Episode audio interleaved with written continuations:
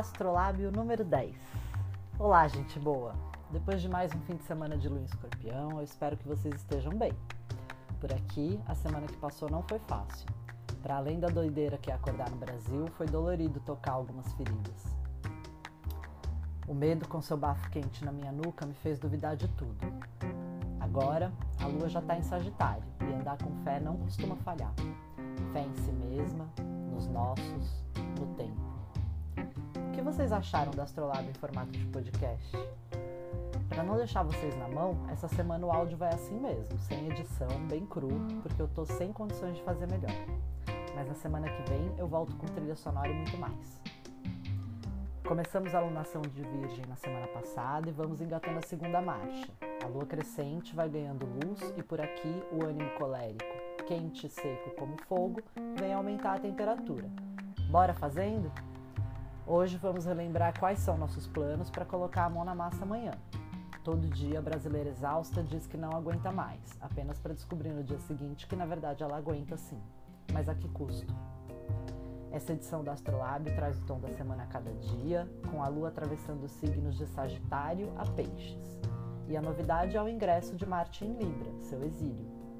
A segunda-feira começa com quadratura entre Sol em Virgem e Lua em Sagitário dois signos mutáveis, portanto da mesma modalidade, mas de elementos muito diversos. O Sol com as mãos sujas de terra, a Lua com a flecha incendiária do fogo. Há alguma tensão em toda a quadratura. Essa treta, como uma trombada na correria do metrô, é o que faz a Lua mudar de fase e crescer. Do ponto de vista da Lua, toda vez que eu dou um passo, o mundo sai do lugar. Já de acordo com o Sol, para sair do lugar é preciso trabalhar, atento aos detalhes. Em Sagitário, signo de Júpiter, a Lua não perde tempo com minúcias, na velocidade do galope, porque tem fé na caminhada e mira um horizonte maior. Já o Sol em Virgem, signo de Mercúrio, se alimenta das pequenas alegrias da vida adulta, ao cultivar a sua horta com destreza. De todo modo, aqui temos um dia movimentado, em que a Lua vai de Mercúrio ao Sol e depois vê Júpiter. Parece bom para botar a vida para andar e ir à luta. Já na terça, dia de Marte, amanhã começa sem massagem. Respira. E o tom do dia tem determinação e pragmatismo para poder ver alguma luz no fim do túnel à noite. A Lua toma um enquadro de Marte logo de manhã, e esse é o último corte preciso do cirurgião em Virgem. Às nove da noite, o deus da guerra ingressa em Libra, lugar de seu exílio, pois oposto à sua trincheira em Ares. Marte ficará no signo de Vênus até dia 30 de outubro. Com esse movimento, Marte agora está na casa de Vênus e Vênus está na casa de Marte, Escorpião, desde a sexta passada. Marte em Libra me lembra que a política é a guerra por outros meios. O guerreiro terá de lutar com as ferramentas da diplomacia, buscar a conciliação e fugirá do conflito, o que não é de seu costume, assim como a Vênus busca as profundezas para se relacionar em território hostil do escorpião. Talvez a ação marcial venha disfarçada por baixo dos panos, de forma lateral, ou passe pela mediação de polos distintos. Politicamente, a participação de milicos e polícias, Marte, no desgoverno, Saturno, e suas negociadas escusas vão ficando mais evidentes. Fiquem atentas ao CPI jogando merda no ventilador no que se refere a generais da ativa. Ainda na terça, a Lua chega à Terra seca de Capricórnio seu lugar de não pertencimento, ou como me disse uma cliente, a lua presa, pois exilada nos domínios de Saturno. Em terra de cego, quem tem olho é rei.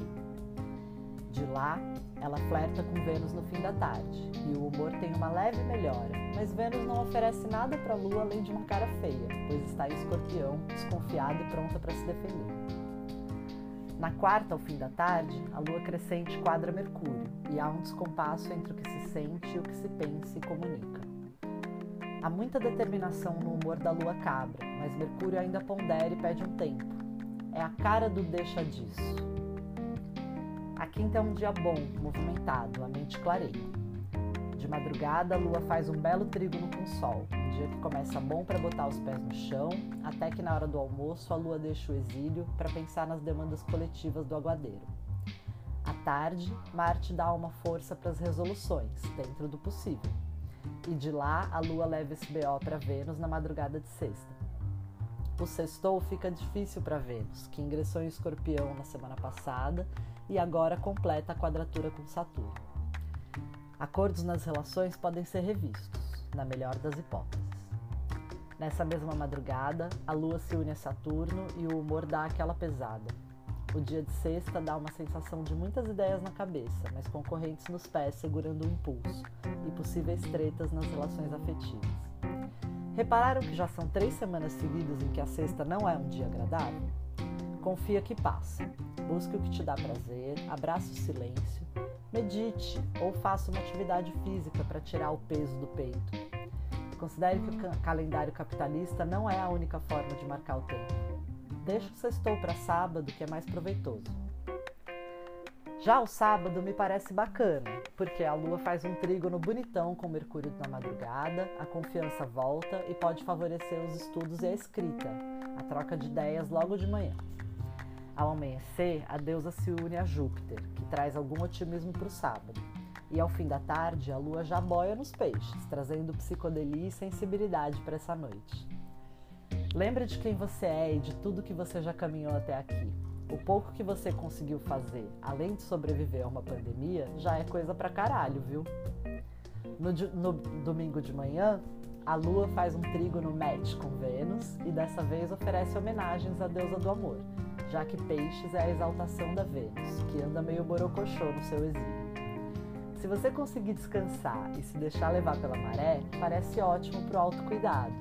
Coloca uma música gostosinha e dança nem que seja na sala da sua casa. Outra possibilidade, ligar para uma amiga e colocar a fofoca edificante em dia.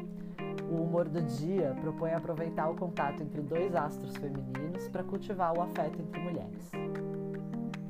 Na próxima edição, a gente conversa sobre a lua cheia do dia 20 e a chegada do Sol em Libra. Enquanto isso, fica o aviso. A agenda para leitura de mapa natal e retorno solar em setembro segue aberta, mas resta apenas um horário no fim do mês. Se você quiser marcar, a hora é essa. Eu sou Juliana Machado, a astróloga por trás da Água Fixa. E essa é a Astrolábio, o noticiário semanal e gratuito para te guiar na navegação dos dias. Para apoiar a sua astróloga local, é fácil Basta compartilhar essa newsletter com as amigas e indicar o meu trabalho para quem busca, busca orientação em tempos nebulosos. Um abraço, Água Fixa Astrologia.